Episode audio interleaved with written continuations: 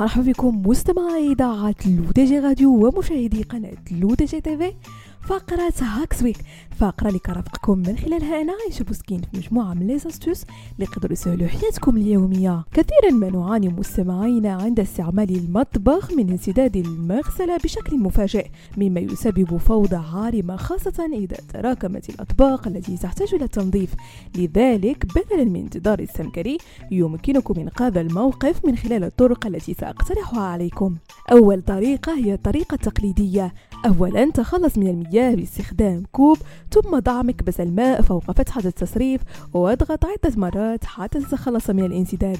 قد لا تنفع هذه الطريقة إذا كانت المغسلة مسدودة بالعديد من الشوائب والأوساخ كبيرة الحجم وقد تضطر في هذه الحالة إلى الانتقال للطريقة الثانية تعد هذه الطريقة نوعا ما صعبة لكنها فعالة أكثر.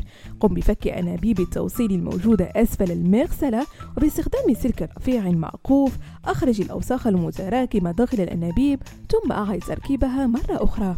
ثالث طريقة هي الماء المغلي للتخلص من انسداد المغاسل. قم بإزالة أي مياه راكدة من المغسلة ثم اسكب كمية كبيرة من الماء المغلي في الحوض. قد تساعدك هذه الطريقة على التخلص من الانسداد بسرعة.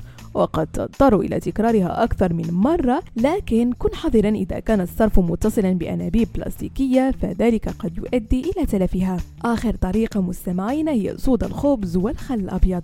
هذه الطريقة ألطف على الأنابيب من المواد الكيميائية المخصصة للتخلص من الانسداد. كل ما عليك فعله هو صب كوب من صودا الخبز في البعلوعة متبوعا بكوب واحد من الخل الأبيض. بهذا مستمعينا كنكون وصلنا لنهاية فقرة Hacks Week نضرب لكم موعد la semaine prochaine هادشي كامل على إذاعتكم الرقمية L'ODJ Radio وكذلك على قناتكم L'ODJ TV.